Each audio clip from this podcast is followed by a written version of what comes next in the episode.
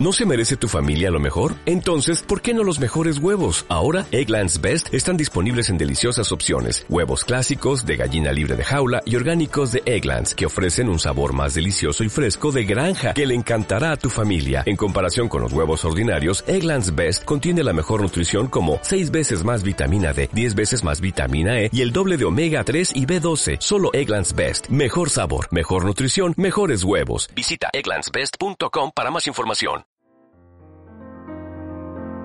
la imposibilidad de, vernos y reunirnos, realizamos este programa online y en los micrófonos estamos Lourdes Morillo, Elena Carballo, Marta Sánchez y Trinidad Núñez, reconociendo que sin ninguna de ellas tres este programa existiría, eso lo garantizo.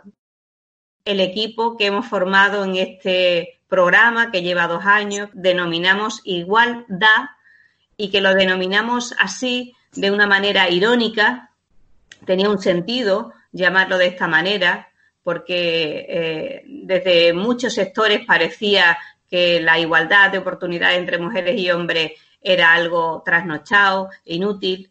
Y bueno, pues ponerlo en marcha con este nombre exactamente, pues tenía sentido.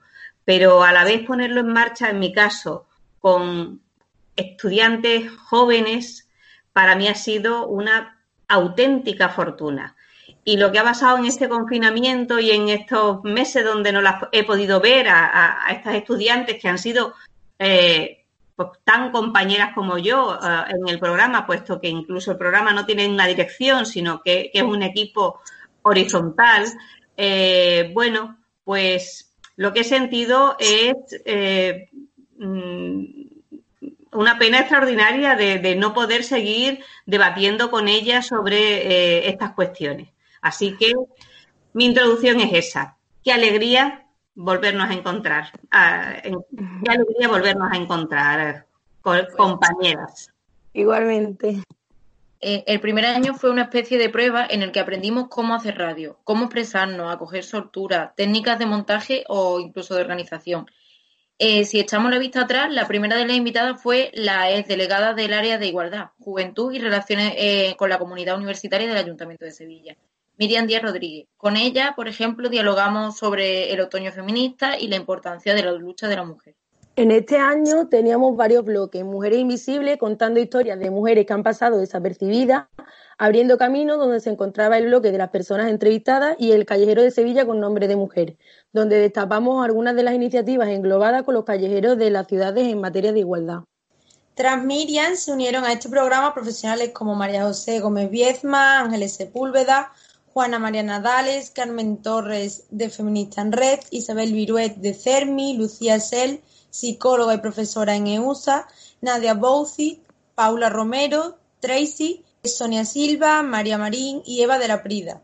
También lo hicieron Irene Raya, Ana Bayón y cerramos con Rosario López Wong, fiscal superior en Perú, Óscar Guacho Arroyo, psicólogo del Programa Nacional contra la Violencia Familiar y Sexual, y Inés Ollero Gandau.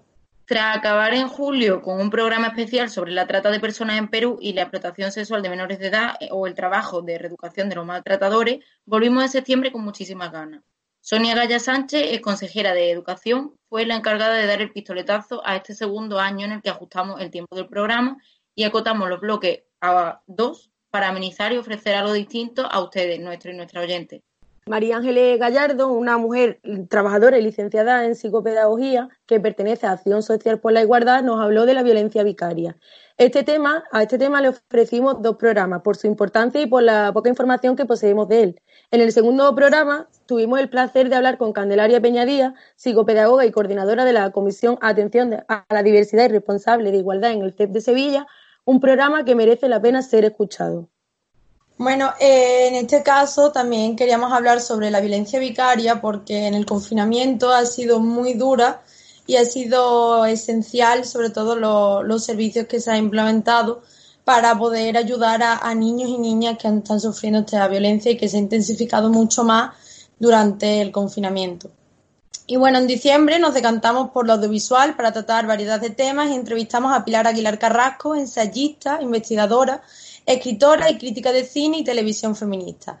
Con ella, entre otras cosas, analizamos escenas de algunas películas conocidas para ver trasfondo y símbolos machistas.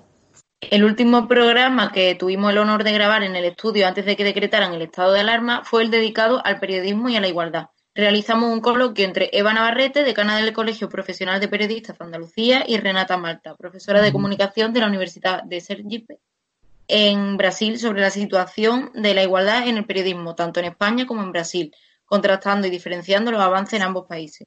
Sí es verdad que en el tintero y nuestro calendario se quedan muchas temáticas por abordar y personas que entrevistar, como Juan Antonio Barrio Nuevo Fernández, delegado de Juventud y Cooperación del Ayuntamiento de Sevilla, o Inmaculada Apóstico y Teresa Vera, para hablarnos de produstaje juvenil y violencia de género.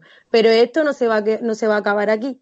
¿Y quién dice que nos encontrarán en nuestros micrófonos en la nueva temporada de Radios? Es verdad, porque, porque hemos tenido la fortuna no solamente de contar con, desde lo local, eh, con personas, con autoridades políticas como Sonia Gaya o como Miriam Díaz o como en ese momento directora general de violencia de género Ángeles Sepúlveda, médica forense también, sino mm, desde lo nacional eh, con la señora Viruet, que no deja de ser la presidenta de CERMI, o con actrices que no estaban eh, viviendo en, Sevilla, o con la crítica de cine Pilar Aguilar, que, vino directamente de París. Entonces, eh, bueno, pues es una fortuna eh, que todo el mundo, sea, todas estas personas se hayan prestado a, a venir a nuestra radio, que en principio es humilde,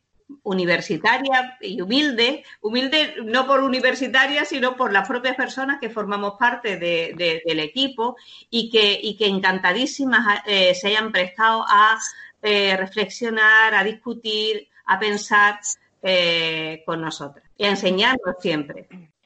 yo creo que también ha enriquecido, ha enriquecido mucho el programa y a nosotras mismas el hecho de, que haya de que hayan venido invitados e invitadas, sobre todo invitadas, de ámbitos tan distintos como puede ser desde psicólogas hasta actrices, incluso estudiantes. Creo que es importante voz a todo ello. Sí, os recuerdo que también en lo, internacional incorporamos a la profesora brasileña Renata Malta, eh, que estaba haciendo una estancia también en la Facultad de Comunicación.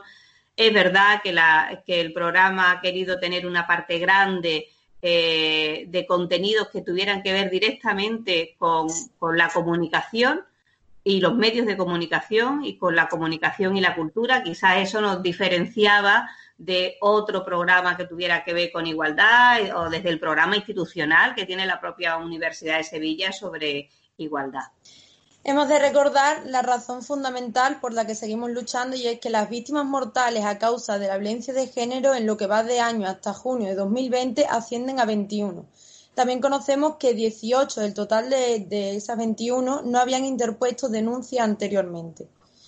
La primera víctima mortal de 2020 fue Mónica Linde, de 28 años, asesinada junto a su hija Ciara, de 3, por su expareja y padre de la pequeña en el Día de Reyes. Por comunidades, Cataluña encabeza el listado con cinco mujeres asesinadas, seguida por Andalucía con cuatro y por la Comunidad Valenciana con tres. Por edades, el grupo más numeroso es el de 41 a 50 años, con cinco mujeres, seguidos por los de 31 a 40 años y de 71 a 84 con cuatro. 15 de las víctimas mortales eran españolas. Solo en tres casos existían denuncias previas contra los agresores, pero en ninguno había medidas de protección vigentes. 16 de las mujeres convivían con su agresor. Además, las peticiones de asistencia a víctimas de violencia de género durante el confinamiento se elevaron a casi 19.000. Estas solicitudes de ayuda a los servicios de asistencia a víctimas de violencia de género, declarados esenciales durante la emergencia del COVID-19, incluyen la llamada y consulta online al 016 y servicio de WhatsApp. Este, como siempre dijimos, será un espacio dedicado a visibilizar a las mujeres desde una perspectiva diversa. El confinamiento ha hecho que la violencia machista se intensifique en las casas donde las mujeres y niños no tenían escapatoria. Desde aquí luchamos para que esta violencia termine. Porque eh, Igualdad es un programa basado en reflexionar eh, con personas y con ideas y con situaciones que tienen como objetivo público o privado el fomento y la promoción de la igualdad de oportunidades entre mujeres y hombres para hacer una vida social mejor. Os esperamos la próxima temporada porque no da igual.